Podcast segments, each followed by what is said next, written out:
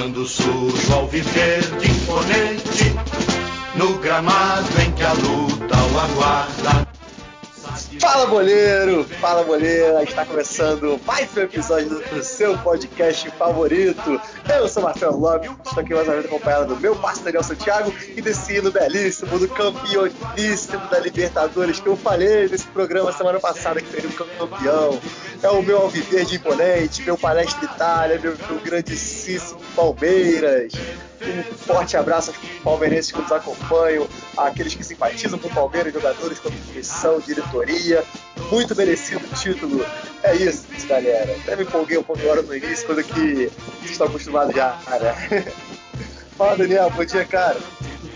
Fala aí, Marcelo. Nesse clima aí do hino do Palmeiras, nada mais merecido, né? Palmeiras aí campeão da Libertadores, mas hoje o assunto é diferente, a gente vai falar dessa reta final de Campeonato Brasileiro. Enquanto você está ouvindo aqui a rodada, a 33ª, 34ª rodada está se desenrolando, né? A gente até se perde nesses números todos, os jogos atrasados, mas a gente está aí desenrolando essa rodada, está acontecendo, mas estamos na reta final do Campeonato Brasileiro, entrando nos últimos, no último mês, melhor dizendo, do Brasileirão 2020, que vai terminar em fevereiro de 2021.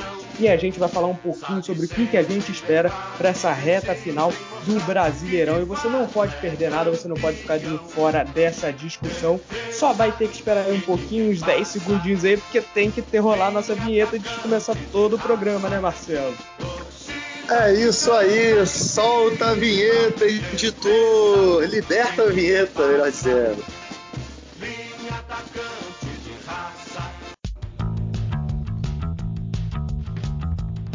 Boleirando, apresentado por Daniel Santiago e Marcelo Lopes. Então vamos lá, galera. Hora de bater um papinho super legal, super descontraído sobre esse Brasileirão 2020 que está chegando na sua reta final. Já já vai acabar, já já vamos conhecer campeões, vamos conhecer G4, G6, G8 e vamos conhecer também a galera que vai descer, né? Vai lá para a segunda divisão então vamos conversar um pouquinho de brasileiro para animar essa sua quinta-feira aí, mais uma quinta-feira de podcast Boleirão no ar para você, torcedor e torcedora do futebol brasileiro. E vamos falar um pouquinho da, dali da zona do título, né? Na zona dos G6, que se por um lado, até o momento, o G6 está é, tá sendo todo o que eu apostei lá no meio da, da temporada, né? Quando a gente fez, renovou nossas apostas no meio da temporada.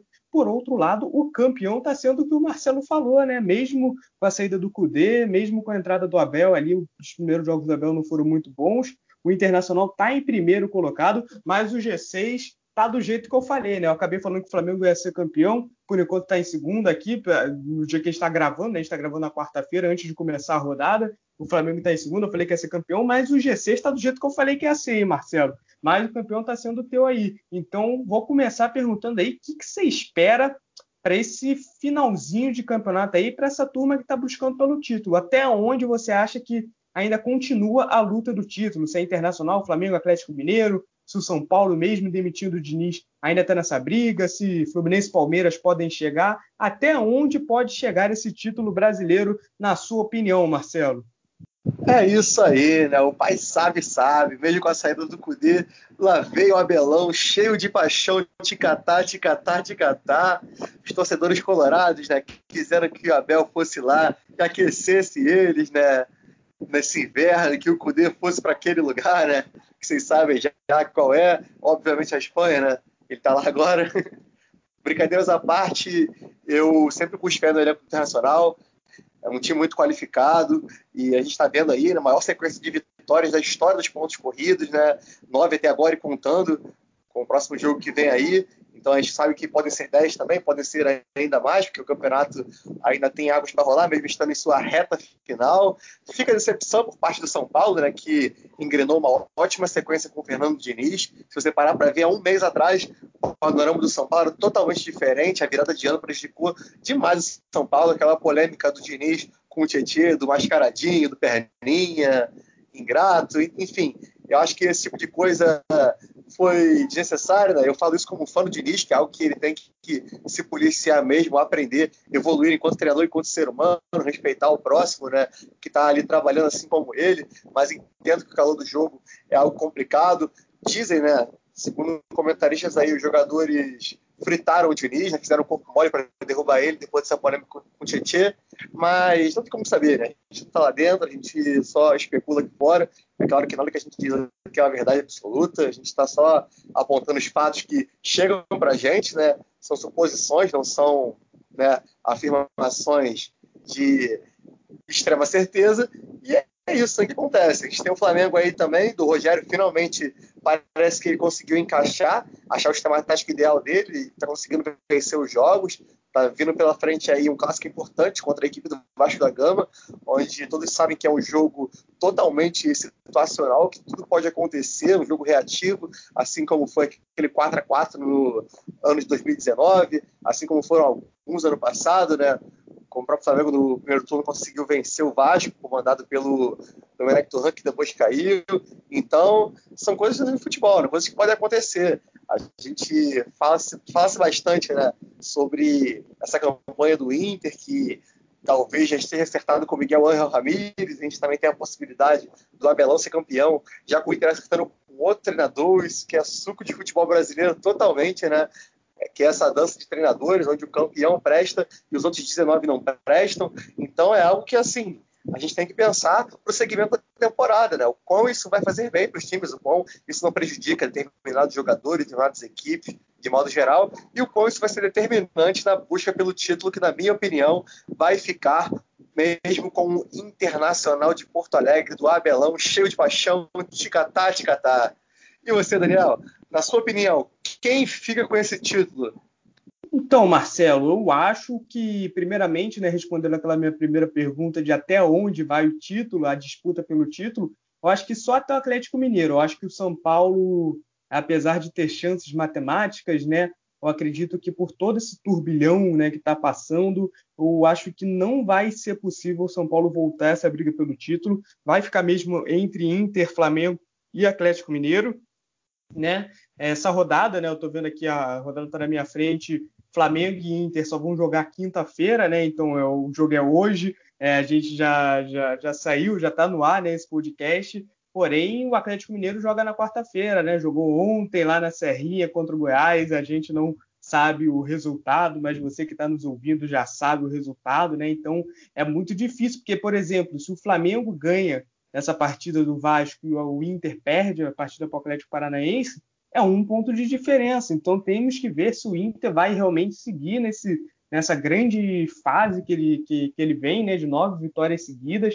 A gente sabe que é muito difícil se manter, né? É, o time do, do, Internacional vem fazendo por onde, vem conseguindo ótimos resultados, ganhando de grandes times, como por exemplo no Grenal, é, mesmo deixando de lado qualquer tipo de discussão sobre arbitragem ou não e tal, é, mas a equipe do Internacional vem fazendo um grande espetáculo nesse segundo turno, nove vitórias seguidas, realmente é, é como você falou, o recorde nos pontos corridos. E porém a gente tem atrás né, dois times que investiram muito. Então eu não tiro eles do páreo, não. Eu acho que se o Inter, porque, cara, esse campeonato brasileiro tá muito louco, cara. É muita, é muita troca de, de, de fases, né? Tem uma fase, uma hora que o Internacional tá numa ótima fase, aí de repente ele despenca, tem uma hora que o Flamengo parece que chegou, mas aí também ele despenca o rendimento. O Atlético Mineiro a mesma coisa, do nada ele começa a perder uns jogos muito loucos para time que está lá embaixo. Então é muito difícil cravar, cara. No, no início do mês, né, acho que o primeiro podcast do ano, a gente estava aqui dando palpite para quem seria campeão brasileiro. A gente falou São Paulo. E, tipo, São Paulo agora está em quarto, sem o menor, sabe? Sem a menor cara de que vai ser campeão brasileiro, sem técnico, sem treinador, dizendo que Daniel Alves e Juan Fran vão embora. E então é muito difícil, né, a gente prever. Eu acho que se eu fosse dar um chute, eu chutaria o Internacional, né? Mas como eu tô errando todos os chutes até agora nesse Campeonato Brasileiro, é provável ainda que se bobear até o Atlético Paranaense passe o Internacional depois desse meu chute. Mas eu acho que essa briga pelo título vai ficar restrita a esses três, com favoritismo para o Internacional, que vem numa pegada muito boa mesmo, né? É, tem a, a a melhor defesa do campeonato, então está se mostrando um time muito forte, né, defensivamente, né, que e lá no ataque também, né, porque tem feito é um dos melhores ataques, então tem se mostrado, tem um disparado melhor saldo de gols na competição. Então acho que o time do, do Internacional tem se mostrado o time mais equilibrado até aqui o momento, né, tem grandes peças, apesar do Thiago Galhardo ter dado uma sumida nesse segundo turno, veio o Yuri Alberto, um garoto aí, começou a fazer gol, naquele, principalmente naquele 5 lá, na, na vitória de 5 em cima do São Paulo. O Patrick e o Edenilson comandando o meio-campo, jogando demais. Então a equipe do Internacional tem se mostrado mais equilibrada. Eu acho que vai acabar ficando com um título mesmo nesse, nessa reta final do Brasileirão. Repito, se nada mudar, né? Porque do jeito que está mudando as coisas nesse Campeonato Brasileiro, pode ser que o o Inter perca esse jogo para o Atlético Paranaense, perca o resto dos últimos cinco jogos e o Flamengo e o Atlético é, comecem a engatar vitórias e vitórias atrás, né? Então é muito louco a gente fazer essa previsão no Campeonato Brasileiro, porque o Campeonato Brasileiro está totalmente imprevisível. Mas se continuar assim, eu aposto no Internacional. E, cara, eu queria falar agora contigo, né? A gente vai a gente já falou um pouquinho de título, mas esse campeonato brasileiro, não sei se já parou para perceber, se você de casa já parou para perceber, mas ele está completamente setorizado. Tem a luta pelo título ali, que são os quatro primeiros, né, em questão de pontuação. Depois do quinto, né, que atualmente é o Fluminense, até o décimo terceiro, que é o Bragantino, todo mundo está na luta pela Libertadores, né, que provavelmente vai ser um G8. Hoje, Fluminense, Palmeiras e Grêmio estão ali com 53, 53 e 52 e o Atlético Paranaense, que está em oitavo, está com 45 pontos, o Bragantino, que é o décimo terceiro, está com 44, então está todo mundo junto nessa tabela, todo mundo pode pegar uma Libertadores, e depois do Bragantino, né, ali no décimo quarto, que é o Vasco, todo mundo está lutando para não cair, então todo tem três setores ali nesse Campeonato Brasileiro, né, que é o do título, o da Libertadores e o do, do Z4. Então ninguém está ali à toa nesse Campeonato Brasileiro, nesse finalzinho. Acho que está muito louco esse Campeonato Brasileiro.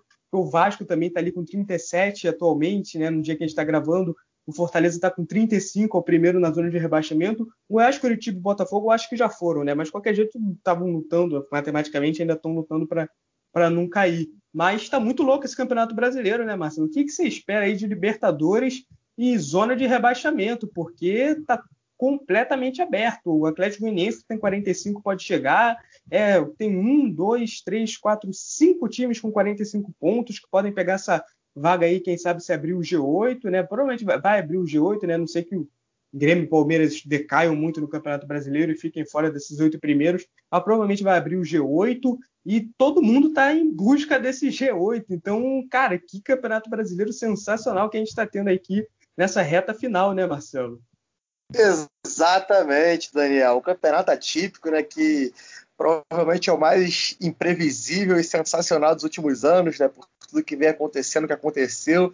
E eu vou lançar o um palpite ousado aqui, hein? Não sou o Felipe Melo, mas vou ser ousado agora. Meu vozão Ceará vai pegar a Libertadores. Vai pegar. Vai pegar a Libertadores no meu vozão. Isso aí eu posso afirmar para você, vai virar G8 e o Vozão vai beliscar essa vaguinha, vai ser lindo ver o nosso Guto Ferreira Gordiola comandando o grandíssimo Vozão, um trabalho excelente que ele vem fazendo na Copa Libertadores da América. Isso aí você pode ter certeza absoluta. Estou cravando aqui. O meu Braga também tem chance, o Bragantino, né, que muitas pessoas desdenharam no começo do campeonato. Agora tem o Claudinho jogando muito. Claudinho, que é sensacional, né? Quero de novo com você e para Libertadores e pelo Brasileirão. Sensacional, meu Bragantino. Estou muito orgulhoso dessa campanha linda que vem fazendo esse time sensacional que eu adotei para mim, né? Na época de segundo ano, o pessoal que acompanhou lembra, era o meu time querido aí. Então, Bragantino, tamo junto lindo trabalho, linda campanha e tenho certeza que vão alçar voos muito maiores, que é um projeto a longo prazo. E sobre rebaixados, né? Não tem jeito. Eu acho que assim, os times que vão cair nessa temporada serão, obviamente, Botafogo, Coritiba, Goiás e Esporte. Acho que o Fortaleza se salva com tranquilidade até Bahia também, Vasco. Então, vai sobrar para esses aí, Daniel. Quero saber agora os seus palpites. Eu acho que lá em cima, né, o Palmeiras já está garantido na Libertadores, né, por ter sido campeão da Libertadores. Sobra aí mais duas vaguinhas aí, quem sabe. Com... É, e eu acho que o Fluminense, né, depois dessa boa boa fase, conseguiu emendar aí quatro jogos sem, vencer, sem perder, três vitórias, conseguiu ali até ultrapassar Palmeiras e Grêmio, né? Algo que parecia até meio difícil algumas rodadas atrás. Acho que o Fluminense está com um pé já, um pé e meio já na Libertadores. Eu acho que o Tricolor vai conseguir essa classificação é, para a alegria de um dos apresentadores do podcast, que vai voltar a ver o Fluminense na Libertadores. Mas vamos ver se vai conseguir de forma direta ou não, né?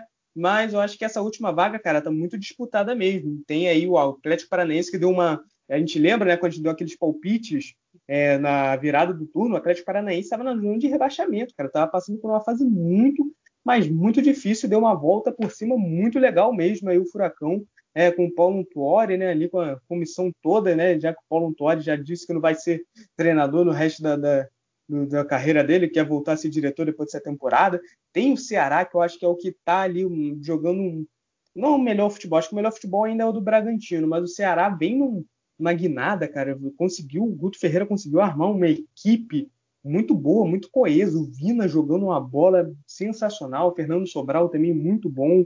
O Lima também nessa reta final começou a dar um gás aí, tá jogando muito bem. Tem as laterais muito legais ali, o Samuel Xavier que deve sair agora é, no final do Brasileirão e o Bruno Pacheco. Então um time muito bem armado, muito bem coeso ali e que pode almejar realmente essa Libertadores. Seria um, uma classificação muito interessante e muito merecida, porque o Ceará vem fazendo um campeonato muito bacana desde lá que foi campeão da Copa do Nordeste, começou o Brasileirão bem, ganhando de grandes times.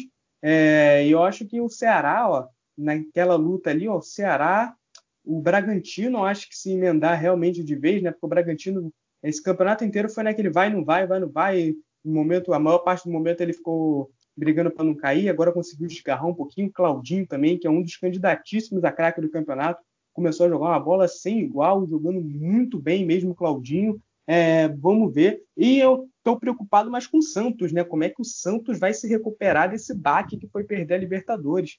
Será que o Santão da Massa vai conseguir dar essa volta por cima? Porque o Santos, que antes ali era a presença certa, no G6, no G8, hoje está em 11, cara, aqui no dia que a gente está gravando. É óbvio que daqui a uma hora e meia, né, literalmente, né, que a gente está aqui gravando, o Grêmio e o Santos vão começar a jogar. E aí pode ser que ele ganhe, pode ser que já dê uma, a chegada lá, lá, lá, na frente de novo, mas de qualquer jeito, cara, é tá muito atrás do, do, que antes era, né? E lembrando que Corinthians e Santos tem um jogo a menos, né? Então todo mundo tá ali com 33 e eles estão com 32 porque eles vão se enfrentar, né? Porque o jogo foi adiado por conta da final da Libertadores. Então, se engatar vitórias, pode ser até que consiga essa oitava vaga, né? Mas eu, eu vamos ver como é que vai ser, até porque perdeu o Lucas Veríssimo e o Diego Pituca, né? São dois jogadores ali muito importantes tem o Atlético Goianiense, que eu acho que corre por fora, apesar de hoje estar na frente do Bragantino, acho que o Atlético Goianiense não tem time para lutar lá em cima. É, mas vai ser uma vaga muito bacana, vai ser uma vaga não, vai ser uma disputa muito bacana esse finalzinho aí para essa Libertadores. E como eu falei, cara, esse campeonato tá espetacular, cara, porque a gente falta cinco rodadas aí, tá tudo é, indefinido. O título tá indefinido, o Libertadores tá indefinido, tem um monte de gente, não tem nenhum time aqui de fazendo passeio, né? é, ali meio, no meio da tabela, pelo menos, ali não tem um 14, um 13 terceiro que já não briga por mais nada, né? E falando da briga pelo rebaixamento, eu chutaria que o Fortaleza, cara, o Fortaleza está sendo um forte candidato a cair para essa segunda divisão, porque o Fortaleza, desde que o Rogério Ceni foi embora, né, saiu, só teve duas vitórias, cara. E o Rogério Ceni, o último jogo dele, se eu não estiver enganado, foi contra o Atlético Paranaense, na primeira rodada do retorno. Então, um turno inteiro, Fortaleza, cara, ganhou dois jogos. O Fortaleza está muito mal, realmente. É, passando aqui nos jogos que eles vão ter, vai enfrentar o Curitiba, né? Pode ser que consiga uma vitória, depois vai enfrentar o Vasco, então dois confrontos diretos. É, vai enfrentar o Palmeiras, Palmeiras ali é, no, no, domingo, dia 14 de fevereiro, já vai estar depois da volta do, do Palmeiras no Mundial, pode ser que se beneficie disso. Vai enfrentar o Bahia, depois vai enfrentar o Fluminense. Então tem quatro confrontos diretos aí e dois contra times que estão lá em cima. Mas eu acho que o Fortaleza, pelo que vem atuando, né, pelo time que, que pelo que o time está jogando nessas últimas rodadas, eu acho que o Fortaleza é candidato seríssimo. O esporte também. Eu acho que o Bahia pode ser que dê, consiga dar aí uma, uma sobressaída, assim como o Vasco, né? O Bahia conseguiu uma vitória muito bacana contra o Corinthians, deu uma, um ânimo. É, acabou empatando com o Vasco também, mas empatar com o Vasco, né? É, fora de casa é um resultado até que tranquilo. Eu acho que o Vasco também não periga muito, não. Eu acho que o Cano e o Benítez são dois jogadores é, fora aí do, do, do, do, elenco do Vasco, né, do nível do elenco do Vasco, que estão carregando esse time realmente é, junto com o Luxemburgo, que eu achava que se fizesse o trabalho ok, ali normal dele, já ia conseguir tirar o Vasco, porque eu acho que o time do Vasco não é tão ruim assim, esse ponto de, de brigar lá pela zona de rebaixamento.